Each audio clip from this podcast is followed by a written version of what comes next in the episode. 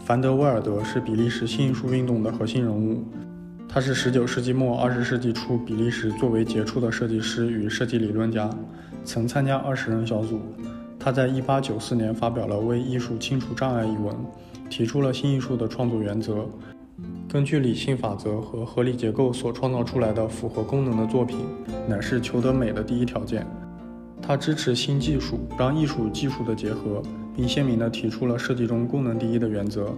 反对漠视功能的纯装饰主义和纯艺术主义，认为设计应尽量保持材料的天然本性，反对过多的装饰而破坏材料自身的美。